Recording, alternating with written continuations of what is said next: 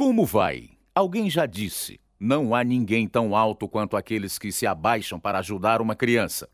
O menino em nossa história precisava desesperadamente de ajuda. Abandonado pela família, usava trapos nos pés como sapatos, catava comida nas latas de lixo, dormia embaixo de uma ponte e se sentia tão sem valor que tentou suicidar-se. Mas tudo mudou na noite em que seu coração, mente e vida tiveram as algemas quebradas.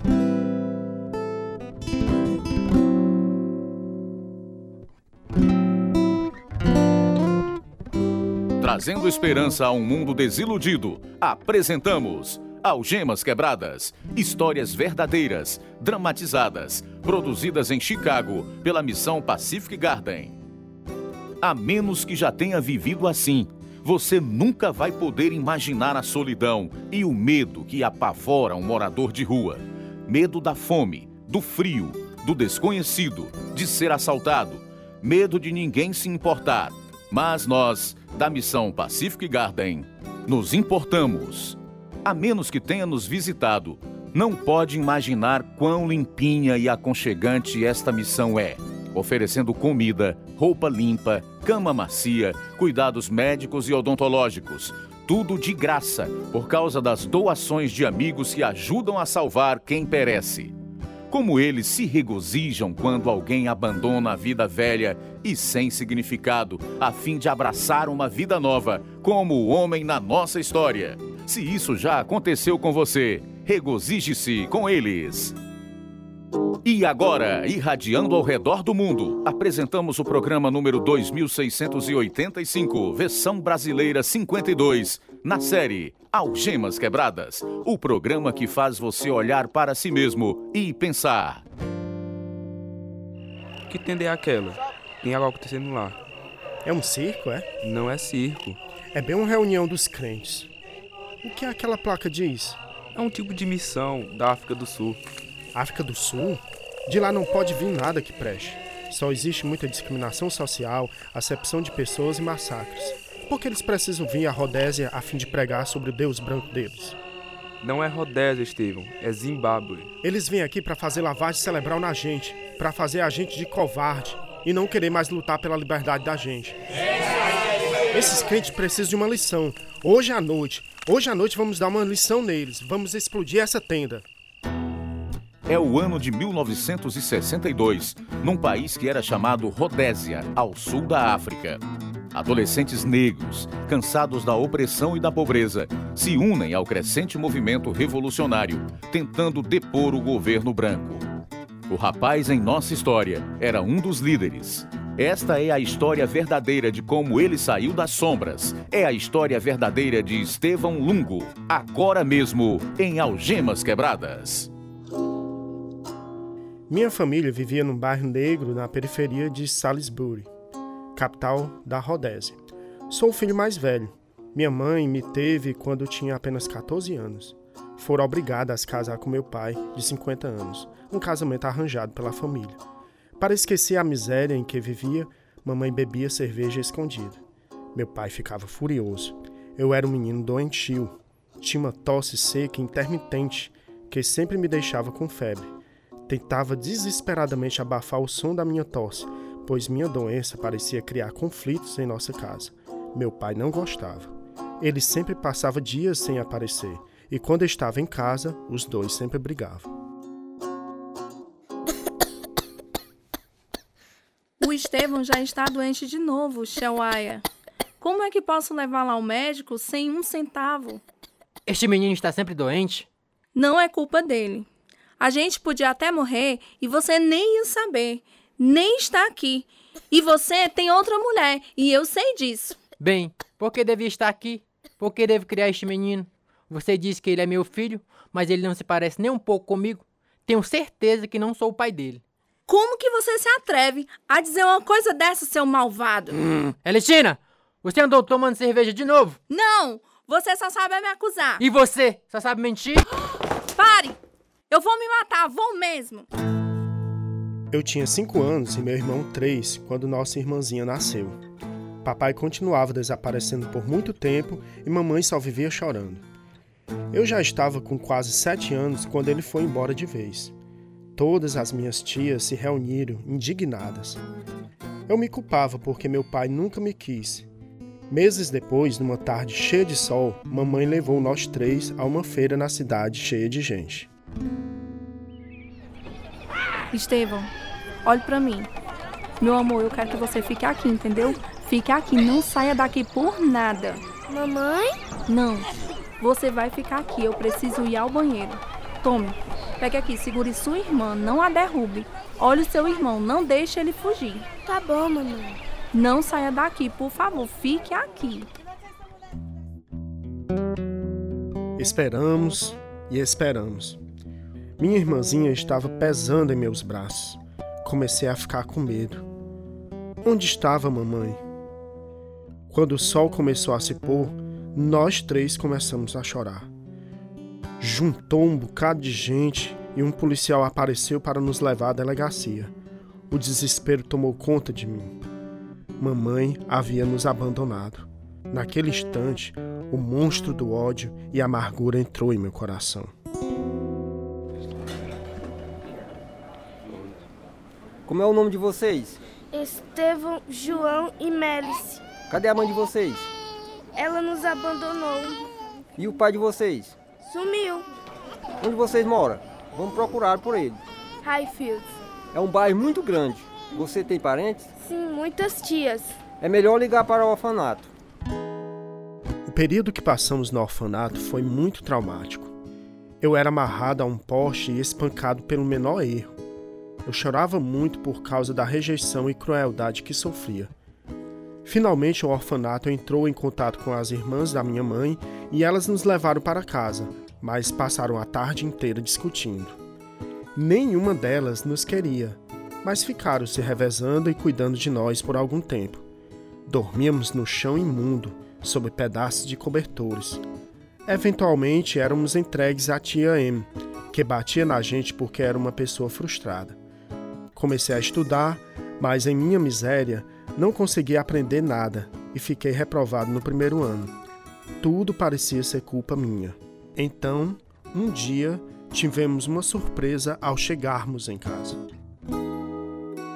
Olá, meninos! Papai! Seu pai voltou. Agora vocês vão morar com ele, na casa que vocês moravam antes. A mãe de vocês foi embora, foi? Ela sempre foi irresponsável. Preciso ir a Highfield comprar algumas coisas. Acho que vou levar os meninos comigo.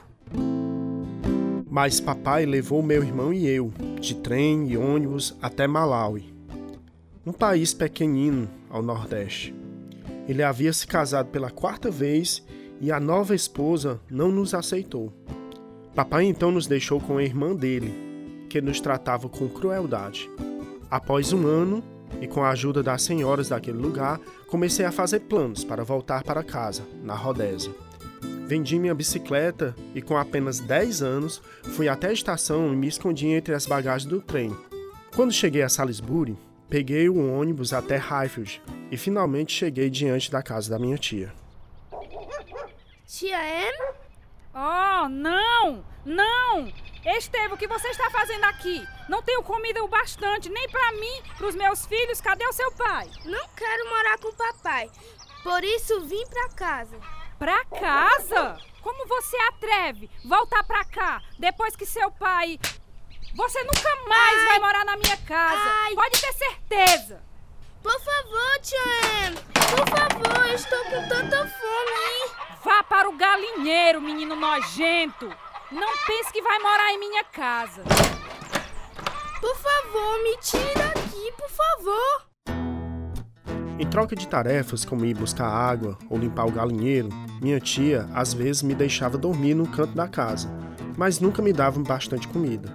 Por isso eu passava meus dias andando às escondidas pelo quarteirão europeu, revirando latas de lixo em busca de comida. O mau cheiro e o estapuru quase sempre me faziam adoecer. Com o tempo, fiz amizade com outros adolescentes negros que me disseram que eu podia ganhar dinheiro juntando as bolas de tênis no clube. Amei o emprego e finalmente ganhei bastante dinheiro para comprar uma camisa nova. Onde você arrumou essa camisa? Roubou?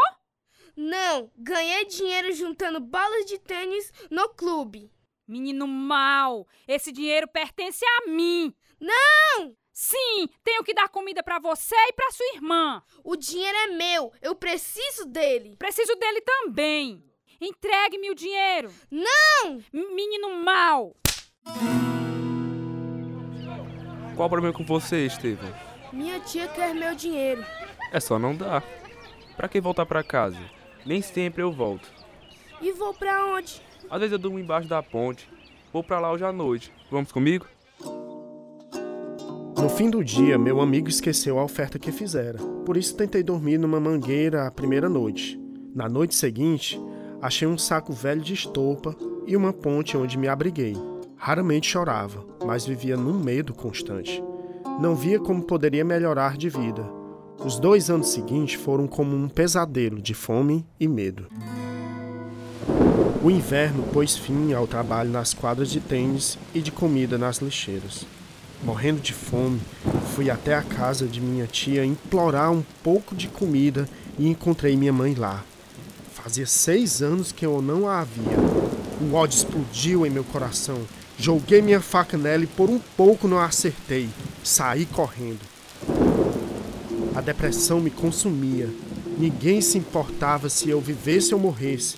Por isso decidi por fim a minha vida. Usando uma corda, tentei me enforcar numa árvore perto do rio. Mas minha inexperiência em fazer nós salvou minha vida.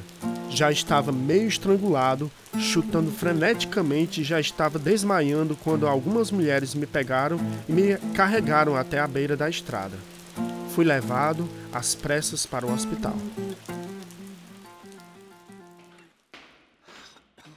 Está se sentindo melhor? Não tenha medo. Vou só examiná-lo. Você fala inglês? Um pouquinho. Onde estou?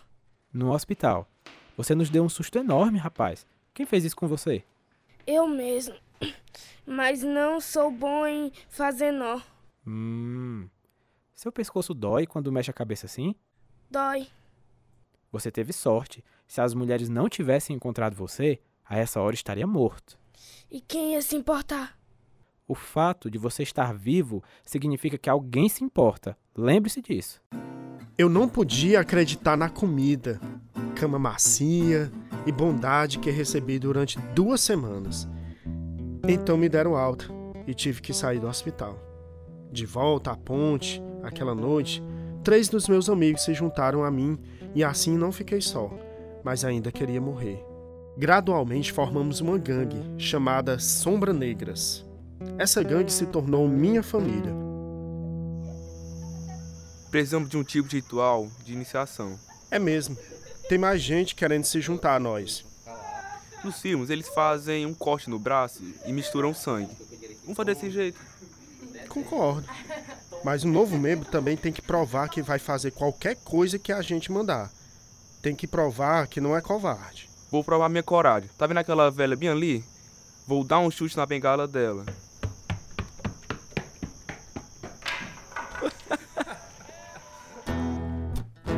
Aquilo se tornou nosso ritual de iniciação. À medida que nos tornávamos adolescentes cruéis, cuja única identidade era a gangue, a gente assaltava e roubava o dinheiro das pessoas. A primeira vez que esfaqueei alguém deu-me um senso de poder. A brutalidade ia ficando cada vez mais fácil. Meus amigos iam se tornando cada vez mais perigosos. Passaram a roubar carros. E aí fomos atraídos para trevas e perigos ainda maiores. No fim dos anos 50, quando eu tinha mais ou menos uns 18 anos, a luta pela liberdade negra começou na Rodésia, financiada por comunistas que moravam fora do país. Mas não sabíamos disso. Entrávamos escondidos em reuniões secretas e escutávamos os discursos que inflamavam ainda mais a nossa raiva. Escutem! Esta terra pertence a nós! Era nossa até que os missionários brancos chegaram. Eles nos enganaram com essa história de religião. Enquanto fechávamos os olhos, orando a Deus, eles tomaram nossa terra. Vejam como vivem agora. Chão imundo, sem sapatos. Vocês vivem na pobreza, ao passo que os brancos vivem em mansões e dirigem carros enormes. Vocês vão mesmo ficar sentados enquanto eles tomam o que é de vocês e deixam que morram de fome? Quando o nosso dia chegar, e governarmos nosso país, vocês vão ter tudo em comum. Gosta daquele carro? Entre nele e saia dirigindo. Gosta daquela casa? Então more nela. Mas primeiro, vão ter que treinar muito e lutar sem medo. Por Zimbábue!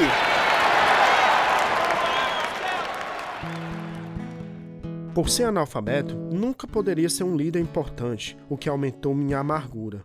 Mas eles me usaram e muitos outros analfabetos para começar revoltas e jogarmos bombas de coquetel molotov nas fábricas de cervejas e parques. Atacávamos igrejas também, carros de polícia e qualquer reunião onde houvesse muita gente. Estava com 20 anos no verão de 1962 e estávamos a caminho para jogar uma bomba num banco, certa noite, quando descobrimos uma reunião evangélica. Cada um de nós levava uma bomba, por isso decidi que atacaríamos primeiro os crentes e o povo que estava assistindo, que já tinham sido corrompidos por eles. Olha, vamos nos dividir em pares e rodeamos a tenda. Às sete horas em ponto eu assovio e então jogamos pedras e bombas na tenda. Olha, eu quero que todos lá dentro morram. Depois a gente se encontra lá no shopping. Agora vamos entrar e ver o que, que está acontecendo lá. Nós doze entramos na tenda e nos sentamos num banco bem atrás. O coral parou de cantar e uma moça linda de Soeto levantou-se e começou a contar como Jesus mudara a vida dela. Ficamos chocados, porque ela era tão linda e também porque mulheres não falavam em reuniões. A felicidade dela me fez sentir muito sujo e maltrapilho. Depois, a moça apresentou o evangelista da África do Sul, que teria sido o momento de sairmos, mas eu queria ouvir mais sobre este Jesus. O pregador levantou-se e olhou para nós. A multidão ficou em silêncio. Pois o salário do pecado é a morte, mas o dom gratuito de Deus é a vida eterna em Cristo Jesus nosso Senhor. Segundo Coríntios 8, 9 diz, pois vocês conhecem a graça do nosso Senhor Jesus Cristo, que sendo rico se fez pobre por amor de vocês, para que por meio da sua pobreza vocês se tornassem ricos. Pecado é morte. As palavras ficaram retinindo em meus ouvidos quando ele se calou olhando para nós. Cada coisa horrível que tinha feito brilhou na minha mente: o ódio, a violência. Então o pregador começou a chorar, com grandes e sentidos soluços. O que ele disse a seguir fez a gente pensar que ele sabia dos nossos planos. Estou chorando porque muita gente aqui hoje à noite pode morrer sem Cristo. Muitos de vocês estão em grave perigo. Estes são tempos violentos. Vocês podem morrer agora. E todos vocês merecem o salário do diabo, a morte. Porque todos vocês pecaram. Vocês enganaram, mentiram, machucaram outras pessoas. Vocês acham que Deus não vê essa vida diabólica em que vivem? Estevão, como você teve coragem de contar meus pecados a este homem? Vou te matar. Bem, você falou dos meus para ele, por isso eu que vou te matar. Mas Jesus Cristo veio para nos salvar. Ele deixou de lado sua riqueza e tornou-se pobre e humilde igual a nós. Ele não tinha casa nem dinheiro. Mesmo assim, curou cegos, aleijados e surdos. Ele ressuscitou os mortos e pode tirá-lo do poço dos seus pecados. Amém. Jesus disse: O ladrão veio apenas para roubar, matar e destruir. Eu venho para que tenham vida e tenham plenamente. Jesus morreu por você porque o ama. Por sua morte, ele fez as pazes com Deus por nós. Você pode trocar sua pobreza e pecado pelo amor e riquezas de Jesus. Ele disse: O Espírito e a noiva dizem: Vem. E todo aquele que ouvir, diga: Vem. Quem tiver sede, venha. E quem quiser, beba de graça da água da vida. Lágrimas escorriam pelo meu rosto. Queria tanto ficar livre da dor e mal que me atormentavam. Por isso saí cambaleando pelo meio da multidão, na direção do homem que oferecia esperança. Não entendia nada sobre arrependimento ou perdão. Queria apenas este Jesus. Agarrado à sacola com as bombas, caí aos pés do pregador e me agarrei a ele. O ajudante do pregador tentou me afastar, mas eu me agarrei com mais força. Meus amigos pensaram que aquele era o sinal para atacar.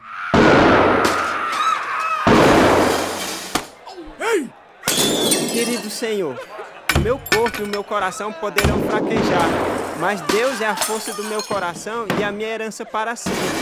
Pai, salva aqueles que invocam teu nome. Faz com que os planos de Satanás caiam por terra. Rapaz, o que, que eu posso fazer por você? Seu Jesus pode salvar até uma pessoa igual a mim? Pode. Jesus morreu por você.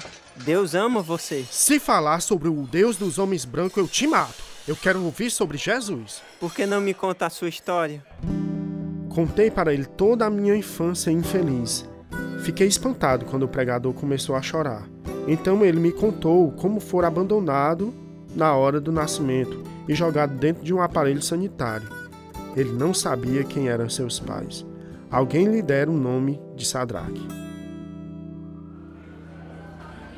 Escute essa promessa de Deus e seu Filho Jesus Cristo a pessoas como nós. Está em Salmo 27,10. Ainda que me abandonem pai e mãe, o Senhor me acolherá. Está vendo? Deus e Jesus são a mesma pessoa. Jesus é o Filho de Deus. Ele se tornou homem a fim de nos ajudar. No instante em que o receber, ele o receberá porque ama você. Oh Deus, eu não tenho nada. Eu não sou nada. Eu não sei ler. Eu não sei escrever. Meus pais, meus pais me esqueceram. Recebe-me, Deus. Recebe-me. Jesus, me perdoa e me receba agora mesmo. Senti um fardo pesado cair dos meus ombros, levado numa corrente de paz. Uma alegria intensa me inundou. Jesus tinha encontrado o um menino africano abandonado. Olhando ao redor, vi que outras pessoas queriam falar com o evangelista. Por isso, peguei a sacola com as bombas dentro e saí na noite. Havia revoltas e bandos revolucionários em todos os lugares. Mas quando me aconcheguei na areia, embaixo da ponte, pela primeira vez notei as estrelas. Murmurei: Deus, não sei ler, nem mesmo escrever meu nome, mas quero passar o resto da minha vida falando às pessoas sobre o Senhor. Obrigado, Deus. Obrigado. Agora tenho que ir entregar-me à polícia. Peguei o ônibus que ia para a cidade, estava lotado. Não conseguia esconder minha alegria. Senhoras e senhores, sabe o que me aconteceu ontem à noite?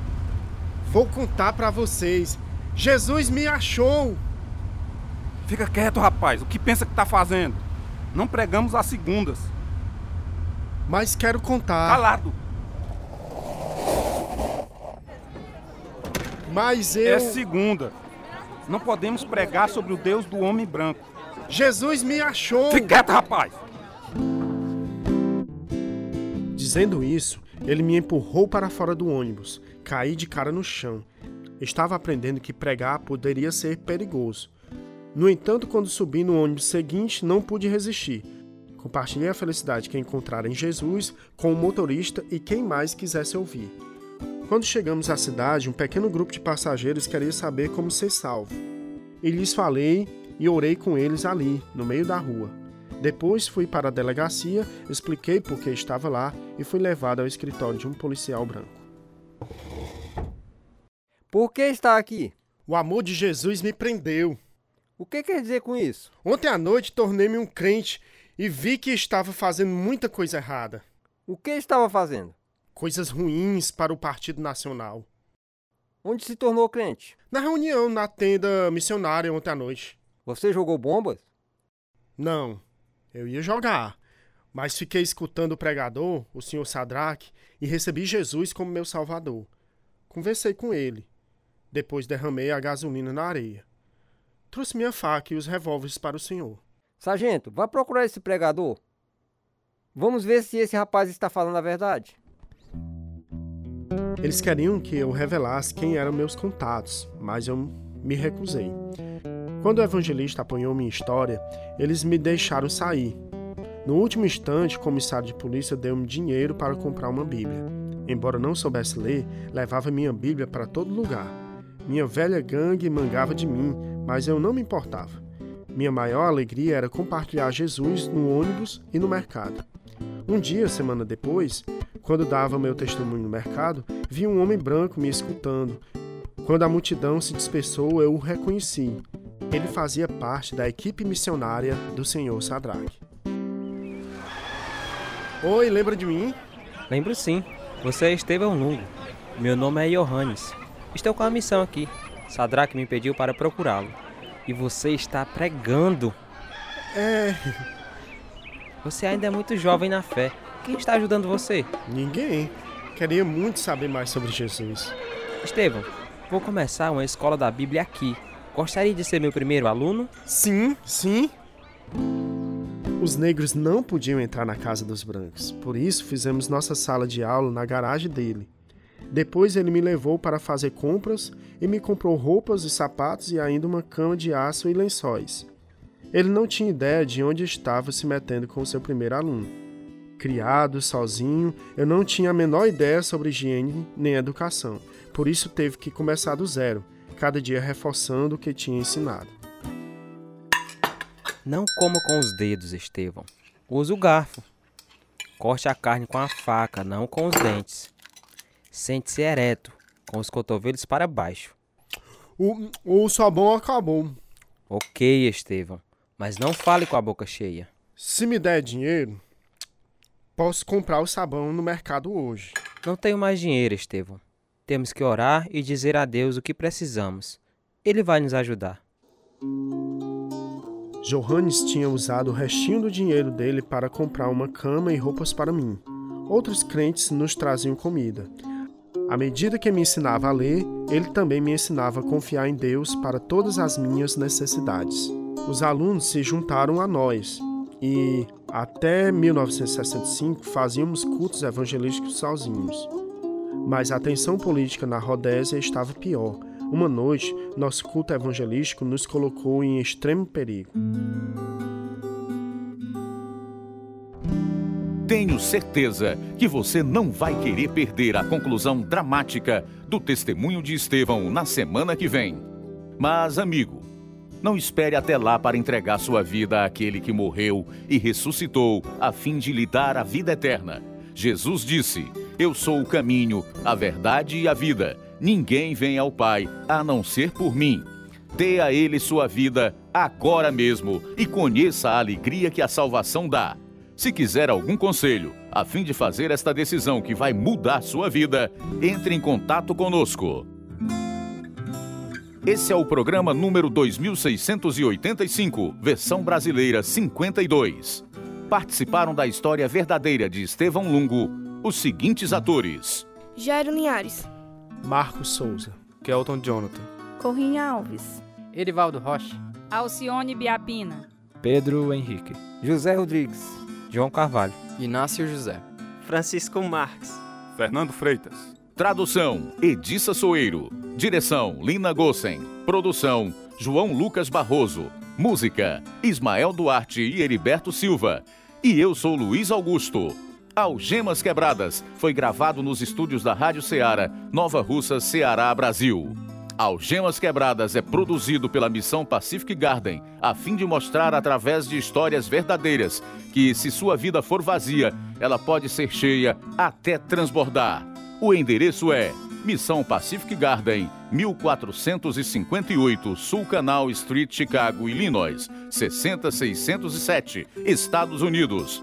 O nosso endereço no Brasil é Algemas Quebradas, Caixa Postal 1, CEP 62 e 200-000, Nova Russa, Ceará. O nosso e-mail é algemasquebradas@hotmail.com ou visite o nosso site www.algemasquebradas.com.br.